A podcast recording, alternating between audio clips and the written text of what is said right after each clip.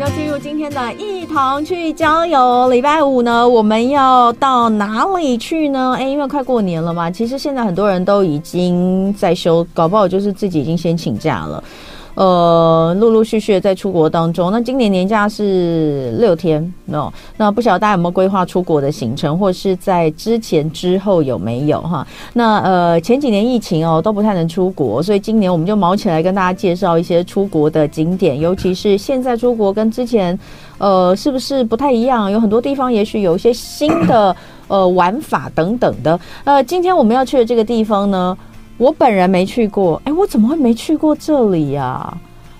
哎，这真的是人生应该一定要去一次的吧？是不是马老师？嗯，其实很多地方人生都必须要去。对，所以要列一个人生清单，看你这辈子想去造访什么地方。就人生没应该这样讲，就是没有什么地方是人生。不应该去的，对，没错。让我们欢度欢迎这个深度旅行家马继康老师。同好，各位听众朋友，大家好。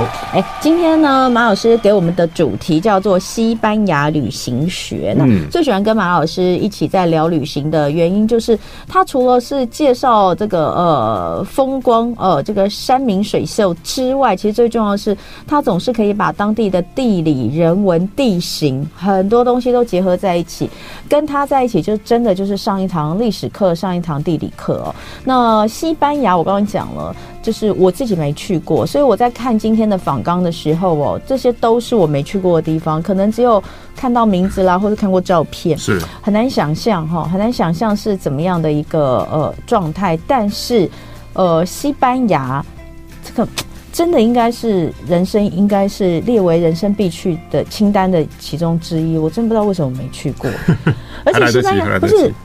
台湾去西班牙的多不多？嗯，其实算还好，因为大家很多人去欧洲，可是欧洲你会发现，像去意大利的、啊，对，我去过法国、德国啊，嗯，好，那因为呢，其实以前法国人也讲，过了比利牛斯山就是非洲了，所以呢，在以前欧洲人的概念，并不把西班牙甚至伊比利半岛上面的葡萄牙当做欧洲的一部分。为什么？其实跟它的历史有很大的关系。对，你刚刚讲的这些我都去过，然后甚至什么呃，台湾人很喜欢去。奥捷，对这些地方，我们都去过。那是主流的欧洲嘛。英国也去，也会去，对不对？哎，西班牙真的没去，所以不是。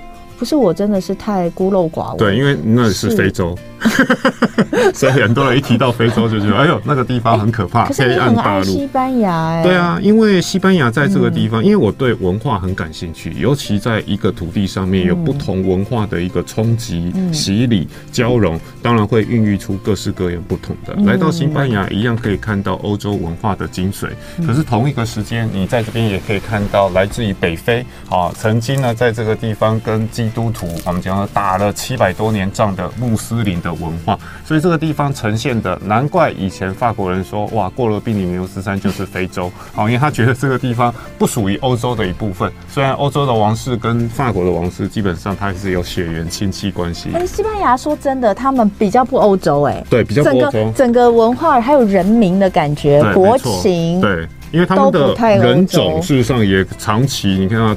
呃，一直以来，整个西班牙的历史，包括从史前时代啊，后来呢，最早在这个地方建立的叫迦太基文明。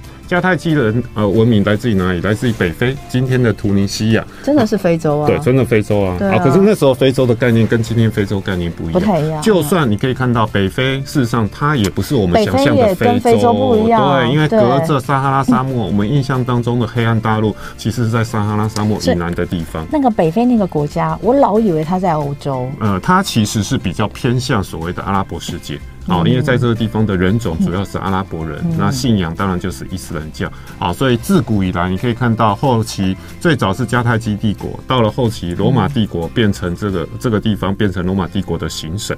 好，那这边呢，当然也是属于整个地中海，就是罗马帝国，他们当时叫地中海。好，我们今天看到地中海周边有很多国家，当时罗马人就把地中海叫做我们的海，那是它的内海，并不是属于国际公海的部分。后来罗马帝国灭亡之后，这边又进入了。哎，各位，德国人的祖先也曾经来这边，叫做西哥德王朝。所以呢，在这边也建立了西班牙最早单一王朝。因为之前罗马帝国啊，虽然来这边，可是它还是罗马帝国的一个行省，并不是单一的独立国家。所以真正王朝的开始是在罗马帝国之后的西哥德。那西哥德王朝之后，因为带来了基督教的文化啊，天主教的这样的信仰，所以到后期你会发现展开了八百多年啊，我们讲说这种所谓的天主教跟穆斯伊斯兰教啊彼此竞争的时代。啊，当然从不同的角度来讲，对于基督徒来讲，这叫做圣地收复。什么叫圣地收复？以前这个地方都是天主教的一个领域，可是，在后来穆斯林来到这个地方，当然呢，建立大大小小不同的伊斯兰国家。当时这些国家叫做泰法国啊，其实也就是一个一个小小的城邦国。不过呢，最大的一个特征，全部都是信仰伊斯兰教，所以展开了我们讲非常长久的时间，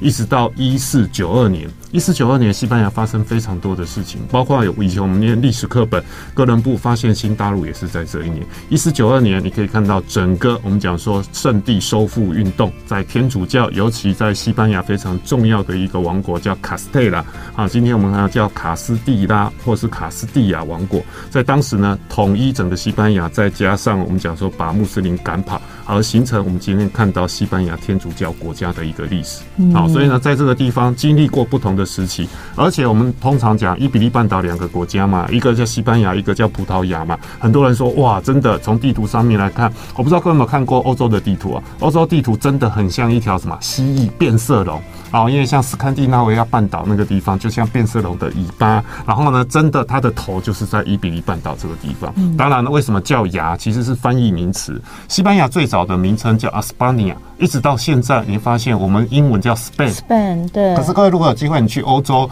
欧盟的车牌前面就可以看出这个车子是哪个国家了。意大利当然就是 I，对不对？然后呢，德国哎，它是什么 D？好，它并不是 G，对，其实就是用德语发音，好，这个 Deutsch 这样子一个名称。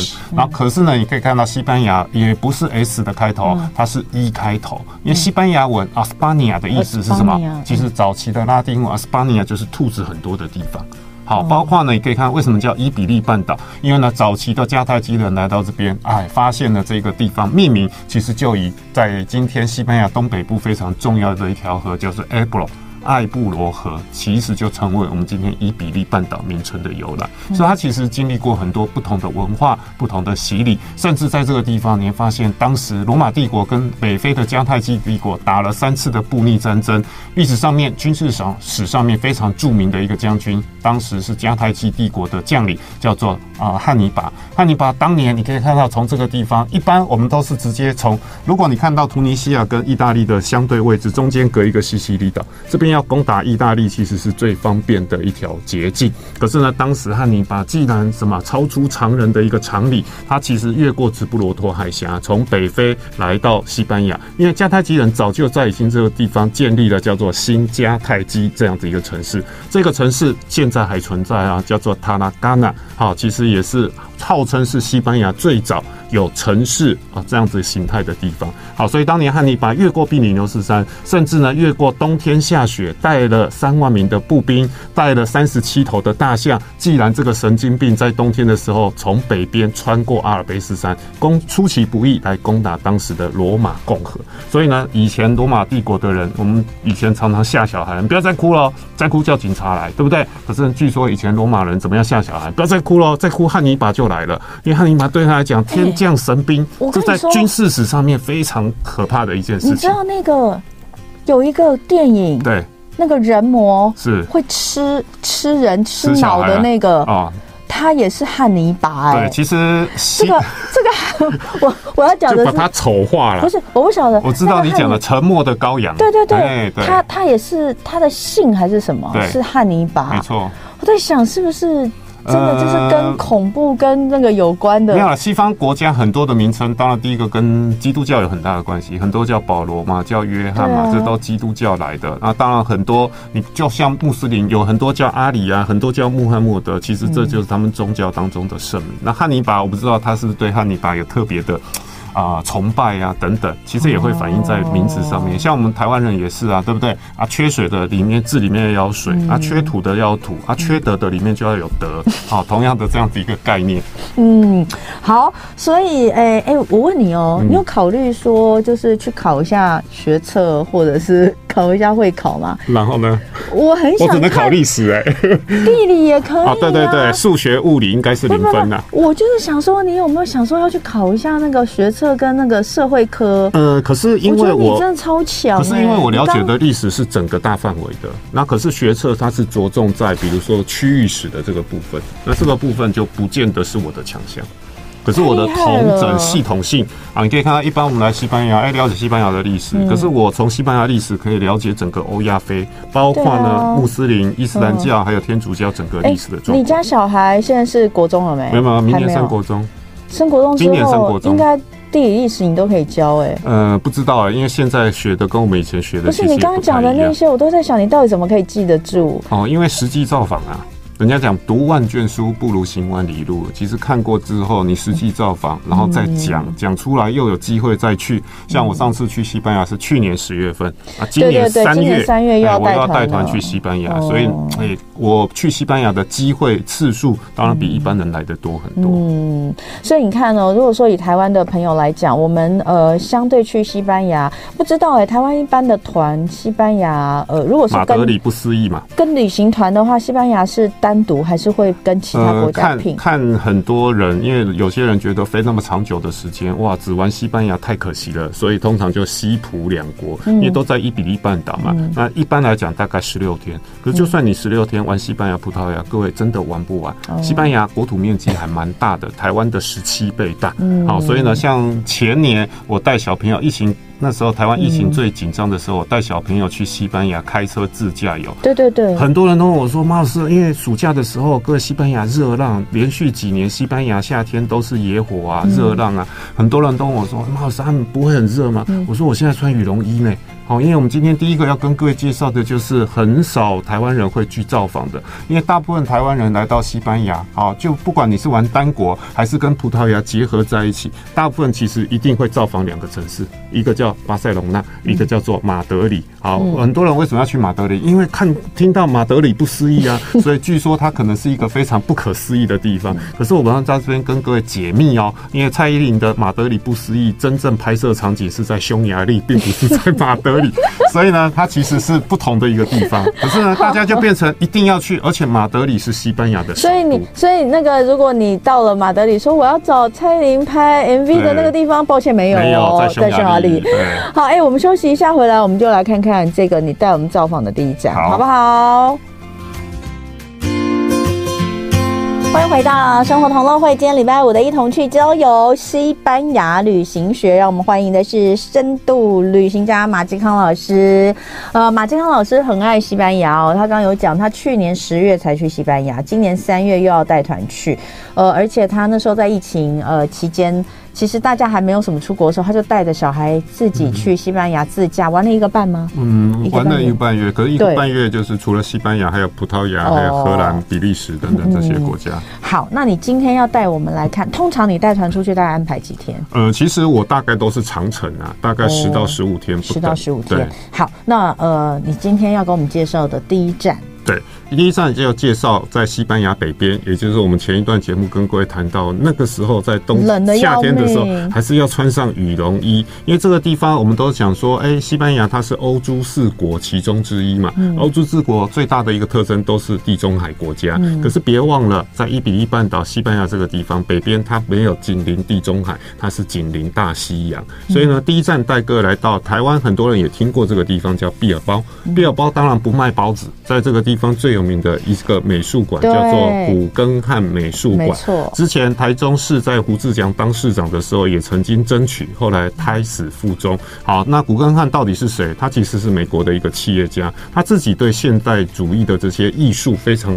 啊，喜欢，那他自己利用自己的一个力量，收集很多，在纽约啊，甚至在后来，你看西班牙毕尔包政府，毕尔包是什么地方？它是紧邻大西洋，而且呢，各位知道，西班牙虽然现在是一个王国，可它在国家有分离运动。包括巴塞隆纳的加泰隆尼亚地区，另外一个就是巴斯克地区。巴斯克地区就是毕尔包这个地方。那毕尔包其实是比斯开省的首府，所以来到这个地方，你会发现跟我们一般印象当中的西班牙是不一样，气候也不一样。当我暑假去的时候，哇，中南部安达鲁西亚地区热得要死啊，温度可能高达五十度。哎，这边温度早上可能只有十几度。哇，很多人很难想象，不可能啊！西班牙不是都很热吗？好，就如同外国人问台湾，今天台湾天气如何？各位，台湾也是一样啊，这是大灾问啊！你问的是垦丁的天气还是玉山的天气？好，所以大家其实都是一个刻板印象或是整体笼统的概念。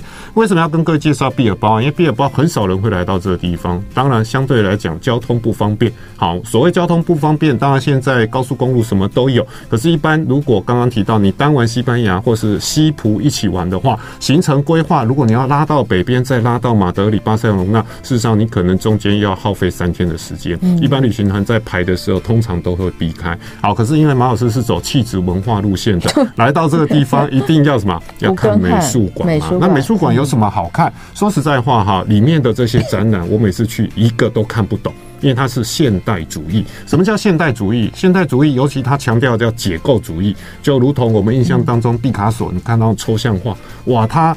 的眼睛跟我们常人是不一样。一般我们看到的三维空间，可他会把立体的东西变在二 D 的一个概念上面。所以你看到每个人都是奇形怪状，他眼中的世界跟我们不一样。有一次我带团去，有一个这个团员跟我讲：“哦啊，这是毕卡索的画。”哎呦，我三岁就会画了，我自己看栽培。好，所以你可以看到，如果不了解的状况，你会觉得，那就是涂鸦嘛，那就是抽象。可是为什么千里迢迢要跑来古根看美术馆？因为看建筑。对啦，好，我觉得这一栋美术馆。建筑本身比里面的展览其实更来得好，尤其它外面你可以看到，好像太空船降临在毕尔包旁边的这种感觉。它是用三万三千片的那种钛金属，好，各位钛金属它在阳光折射之下会产生七彩或是各式各样不同的这样的颜色。所以在这个地方你可以看到，美术馆本身它就是透过现代主义的设计，而且你会发现它叫解构主义，一样把建筑哦。分崩离析成各式各样不同的一个区块，当然呢，每个人看的想法不同。有人觉得它像一艘一艘战舰，而且呢，就坐落在比斯开河旁边。好，其实呢，啊，也成为现在毕尔包非常重要的景点。那毕尔包是什么城市？毕尔包原本是在大西洋畔啊，在西班牙这个国家是非常重要，产铁矿，而且以前是一个工业城市，污染非常严重。可是呢，随着这个工业慢慢的没落，这个城市想要脱胎换骨，所以在在一九九七年的时候呢，古根汉美术馆的落成，彻底的改变这个城市的 DNA。所以来到今天的毕尔包，你会发现它是一个绿意盎然的城市，跟以前看到那种乌烟瘴气、工业污染非常严重是有天壤之别。嗯，很漂亮，很漂亮啊！我现在看，那它是在这个是在海港边吗？河旁边，河旁边，对，比斯开河旁边，对啊。那远远看，哎，你从不同角度看，啊，像这个角度看，可能就像一艘战舰，对不对？宇宙战舰，而且刚刚提到它上面。外面全部都是覆盖这个钛金属，三万三千片附在上面的。好，所以有人说它像一朵盛开的花朵啊。嗯，当然呢，啊，横看成岭侧成峰啊，看你自己用什么角度去看它。嗯，感觉好有科技感哦。对，很科技的感觉，因为它强调就是现代主义。其实建筑在发展过程，我们早期像什么哥德式教堂、罗马式教堂，可是呢，因为玻璃，还包括混凝土，还有包括呢这个呃钢筋大量的这样子的使用，所以呢，现在现代主义强调的就是现代感，具有科技感，而且强调实用的。一个主意、嗯。好，那当然来到这边也要看这个比斯开桥，对不对？这是世界第一座的钢铁运渡桥，而且是我最喜欢的世界遗产。哦，不要小看它，只是一座桥。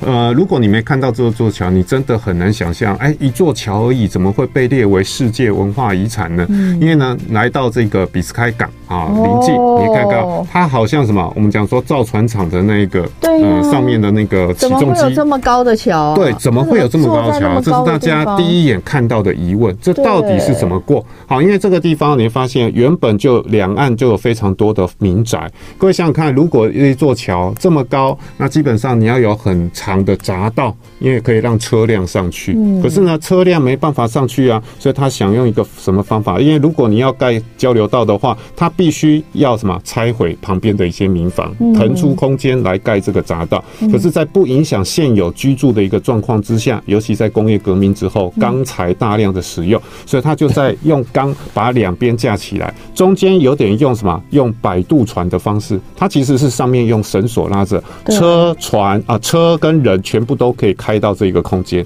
所以它是用两边运的方式。那你说为什么要盖这么高？因为这个地方其实是非常重要船只出入的地方。如果你这个呃，我们讲说桥盖太低啊，大型的船就没有办法入港了。所以它一方面要兼顾船只可以入港的一个便利性，二来呢，你可以看到桥盖越高，事实上匝道是不是要盖更长？可能要拆更多的房子。所以当时的人就想到这个方法，我用这个方法，用有点摆渡的方式，用钢索来作为两边的这样的连接，不管是人车都可以上到这个桥。所以这个地方上面它算是一个，它就是一个自动的，对不对？呃，不是自动的啊，就是有点像是怎么讲，就是钢索。我们对呀，有点像电梯把它放平的概念。哦，因为它就是用钢索把把这个左岸人车从左岸运到右岸的位置，甚至现在这个被列为世界遗产，上面原本是没有用途，可现在呢也推出了啊，就好像我们去雪梨，很多人会去走雪梨大桥，好参加那种攀登的攀爬的，可以去，上面可以去。现在买门票一样有专业导游。都有洞哎，嗯，可是有些人就追求刺激啊，你就走在，他会绑这个绳索啊，所以从那边你就可以看到整个啊非常漂亮的一个风景。那当然这被列为世界遗产，也是目前世界上少数啊，你可以看到第一个时间最早，第二个也是少数保留下来这种钢索摆渡桥。哎、欸，那你带团去，你们会坐过桥吗？会啊，会啊，哇，会给我一定要的。是人上去还是车上去？呃，都可以上去。真的、哦？对，那车因为空间的关系，车一次只有六辆。对不起，我要问一件事，这没有出过事吗？没有出过事啊，历史记录上，这很安全的。我都觉得它不会掉下来。不会，当然不会，当然嘛。其实就算掉下来，其实距离海平面很近啊，也不会有太大的影响。我讲的是真的。这确实确实。对啊，你看十九世纪盖到啊，就是二十世纪初盖到现在，一直都还在使用，而且呢，它是。活的世界遗产，我们看到很多世界遗产其实都是损毁了，都变成遗迹，但它是确实还在使用。好，也因为这座桥，不然左岸的居民要到右岸要绕一大圈，可是也因为这座桥在这边，减少了大幅度减少了两岸来往的这样子一个时间跟距离，太惊人了。对，所以你没看到，你光看这个人就觉得，哎，车怎么开？好，因为它不是开在上面。我刚刚以为车上去，我想说车要怎么上去？是，是，它是用刚刚我们看到的摆渡的方式。你你一定要。你一定要去 Google 搜寻一下，Google 搜寻比斯开桥，不然你真的不知道。对，搞不懂。你看了之后，你就会觉得非常的惊惊愕。对，惊愕也惊艳呐，惊艳。好，再来还有一个建筑要看的是哥呃布尔戈斯。Burgos 主教主教座堂，对。那事实上，西班牙现在是一个天主教国家，尤其我们刚提到有八百年左右，天主教在这个地方一直抵抗来自于北非的伊斯兰国家。所以呢，早期西班牙并不是一个统一的王国，有大大小小不同的王国。其中最重要的，在西班牙历史上面，第一个叫做阿拉贡，就是亚拉冈王国。亚拉冈今天也是一个自治区，因为西班牙的行政划分，它是分为大区，大区下面又有不同的一个。省份，好，那这个呢，其实，在今天我们看到的阿拉贡这一个区块，其实就包含了今天我们可以看到巴塞隆纳这一个地方，所以它是整个西班牙伊比利半岛最富裕的一个地方。那当然，在这个地方，你可以看到早期有阿拉贡王国，它是信奉天主教；另外一个也叫做我们讲说这个卡斯蒂拉，我们刚刚有跟各位介绍到，后来一四九二年这两个国家合并之后，成为单一的西班牙。我们真正历史上面讲的西班牙王国，其实是从他们。这两个合并，因为结婚的关系合并而产生的。因为当时的卡斯蒂拉是一个女王，叫啊这个呃，突然忘记她的名字。那另外一个阿拉贡其实就是娶这个女王。好，两个人结合之后，造成了整个天主教国家的这样的统一。好，所以呢，在整个西班牙历史上面，最早。卡斯蒂拉王朝啊，当时设都这个地方，就是把波戈斯当做他的首都。它是在十一世纪的时候发生，当时的国王叫菲利普一世。好，所以在这个地方建立。那什么叫主教座堂？各位，因为它是直属所谓的梵蒂冈。梵蒂冈在罗马天主教当中，其实是一个所谓的领导者的角色。它跟东正教不一样，东正教有各自的地区牧首，好，它没有所谓一权独大的概念。可是所有全世界的这种所谓天主教国家或是天主教信仰，其实都是以梵蒂冈作为最重要的领导者。可是呢，各个地方都会有所谓的主教座堂，因为它会。像行政区域，因为我们都知道整个欧洲的历史长达一千一百年，叫做文化黑暗时期。当时教会的力量、神权的力量比政权的力量还来得大，甚至国王要当国王，并不是我说了算，还要什么罗马教宗的一个册封，或是这样的许可。所以当时呢，罗马教宗也把很多欧洲的地区划分为主教区。主教区是什么概念？就好像我们省份的概念，每一个主教区就会有主教，而在这一个主教区当中，或是我们讲说在教区的这个省的这个概念当中，最大的教堂就是什么？就是主教座堂。所以它通常你在一个地方看到主教座堂，通常都是最豪华的，而且都是梵蒂冈直接给钱来到这个地方。那我我在。查它是写都写大教堂，就是这一个吗？对，就是这一个。好，所以呢，它叫主教座堂，也叫 Burgos 大教堂。在西班牙，很多的教堂被列为世界遗产，可是呢，通常都依附在城市被列名的世界遗产当中。唯一一个单一教堂被列为世界遗产，就是 Burgos。我讲的是在西班牙。这个教堂很漂亮，它是哥德式的。哥德式的。对，教堂。那西班牙你会发现很多哥德式的教堂，为什么？因为呢，全盛时期这个时候最流行的建筑就叫做哥德式建筑。好，待会儿。来，我们继续聊哦。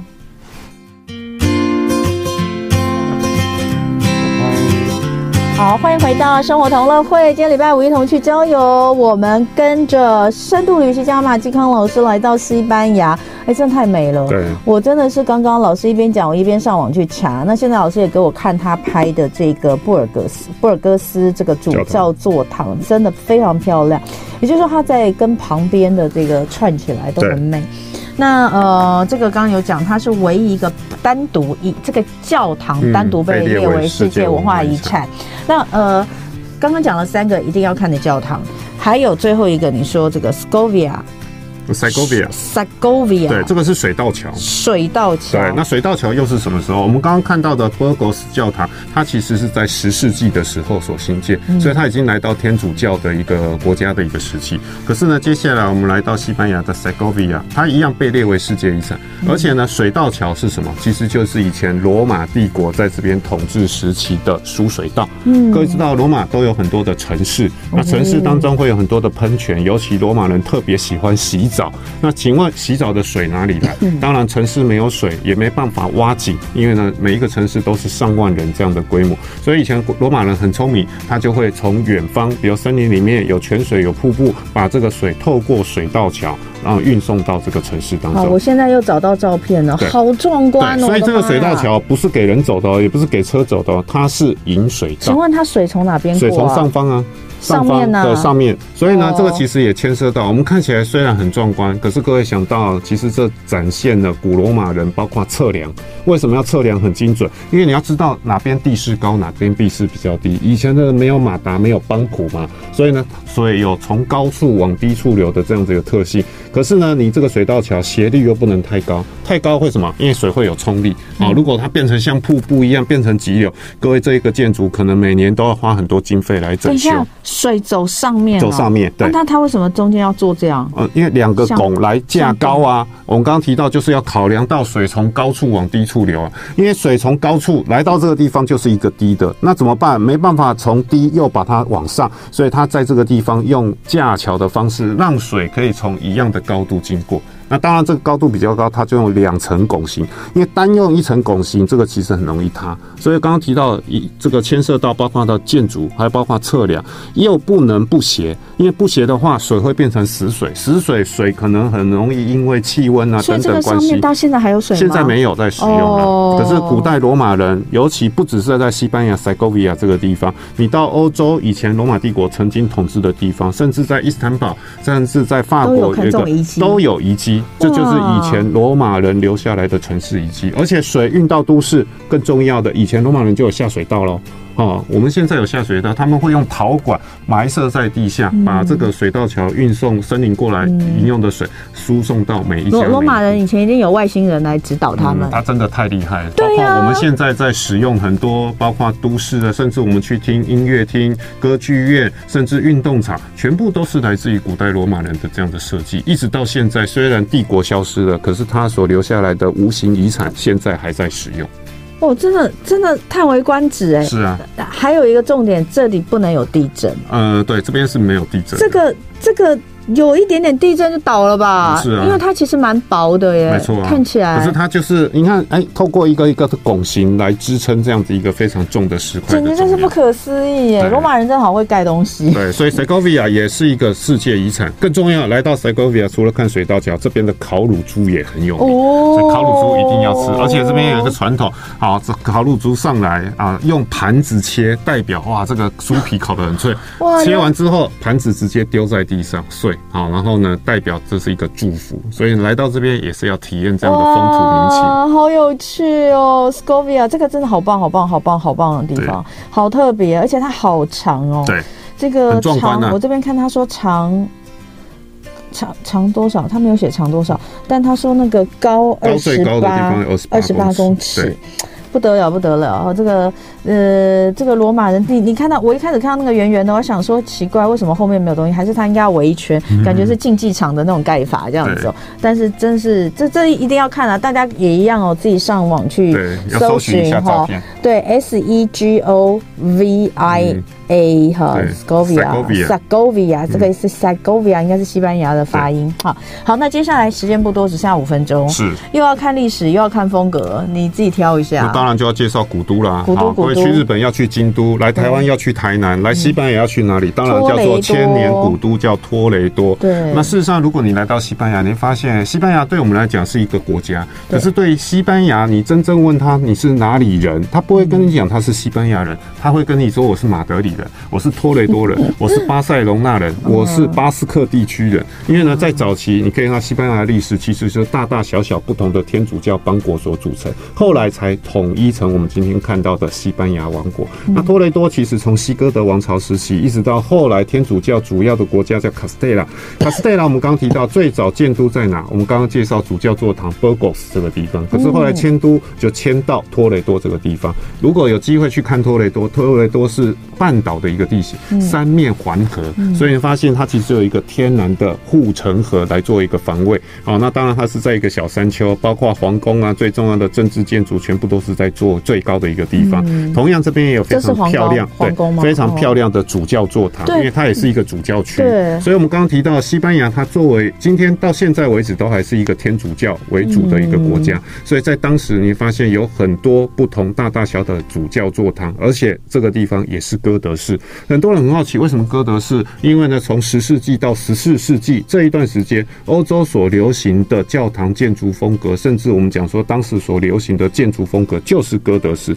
哥德是谁？我们刚刚跟各位介绍西班牙的历史，有介绍西哥德王国。西哥德王国是谁？就是今天德国人的祖先。以前他们是生活在莱茵河北部的这个啊，我们讲说野蛮民族，不是我们今天认知的德国人哦。虽然他是德国人的祖先，对于古代罗马帝国，哥德来自于北方的这些蛮族，也是当年就好像汉代之于匈奴那种感觉。可是呢，在当时这个建筑刚出现的时候，很多人觉得以前都是罗马式建筑啊，怎么突然出现这种高塔、高耸云端的这个建筑？所以我们现在看起来很漂亮。当时出现的时候，当时人觉得天哪，离经叛道，没有文化，没有水准，就像那些蛮族歌德人一样，所以才叫做歌德式建筑。可是到后来你会发现风行了。我们刚刚提到整个中世纪天主教最盛行的时代，基本上你看到都是哥德式。所以呢，刚刚彤韦也提到，你去巴黎看圣母院，什么教堂？哥德式教堂嘛。所以呢，在现在欧洲你可以看到，因为那个时候也是天主教最兴盛，甚至是一言堂的时候，所以盖出来的教堂当然都是以哥德式为主。所以来到这个地方托雷多，其实你可以看到古整个西班牙眼镜王国眼镜的一个历史，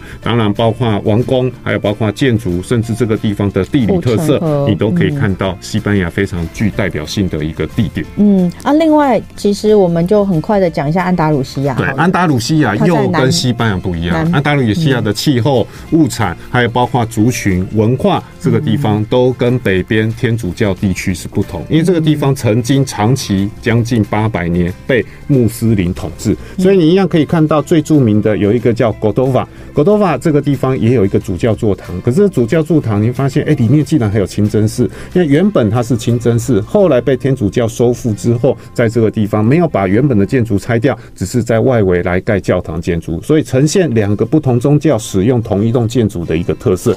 就好像我们去伊斯坦堡，原本盖的叫圣索菲亚大教堂，它是东正教教堂，可是后来被鄂图曼土耳其地人统。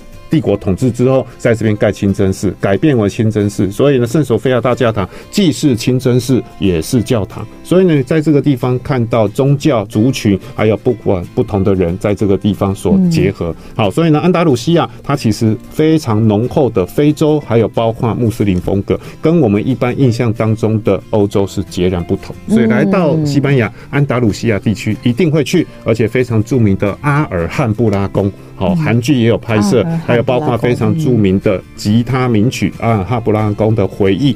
都是以这个地方来做命名，而阿尔汉布拉宫谁盖的？不是欧洲人盖的，它就是来自于北非的阿拉伯人所兴建的。嗯、所以呢，既然在欧洲可以看到穆斯林所盖非常漂亮的皇宫建筑，这也是安达鲁西亚地区非常具有特色的地方。安达鲁西亚在西班牙是自治区啊？对，我刚刚提到啊，西班牙有十几个自治区，像我们刚刚提到的亚拉贡自治区，还有包括巴斯克自治区，最大的一个区就是我们跟各位谈到南部靠近这个我们讲说。北非的安达鲁西亚大区，他们还是算西班牙国家，算西班牙国家来说是西班牙，但我就自治。对，可是你问他说你是哪里人，他不会跟你说西班牙人，我是安达鲁西亚人，他不会跟你说你他是西班牙人。他们的选举什么都是独立的，选举都是独立的，因为议会啊，大区下面对大区下面还有省。所以呢，整个西班牙如果我没记错，五十几个省，好十几个大区，好，所以你可以看到这个是西班牙的一个政治制度的状况。好有趣的地方，但是确实，当你了解，像一开始的时候，马老师有讲到西班牙这里的一个历史，它实在是。它实在是就是太多元了，很多元呢，太多元，然后也可以用这种自治区的。跟我们看到主流的欧洲是不太一样，真的不太一样。但人家这样也活得很好啊，活得很好。而且你会发现，哎，也是什么先进，号称先进国家，先进国家。可是西班牙的人生活，各知道，我们都很向往哇。尤其你去那边，下午两点到五点，对，都是睡午觉时间，跟意大利一样，对，睡午觉时间。所以呢，也必须入境随俗。意大利很难买到东西，因为都没有开。对，只有那些名品店有开。对，哇哇，真的太精彩，太精彩了。所以，呃，可是我刚看了一下，飞去好久哦。没办法啊，十八小时，对不对？你没有小叮当的任意门，你只好坐飞机。我们我们到西班牙要飞十八个小时哦，但还是非常值得去的。不然的话，马老师不会半年内去两次的。对对对。去年十月去一次，今年三月要去一次。对。有机会要跟马老师的团去一下西班牙。今天非常感谢马继刚老师带我们西班牙旅行学。谢谢。休息一下，待会回到第二小时的生活同乐会哦，就爱点你，UFO。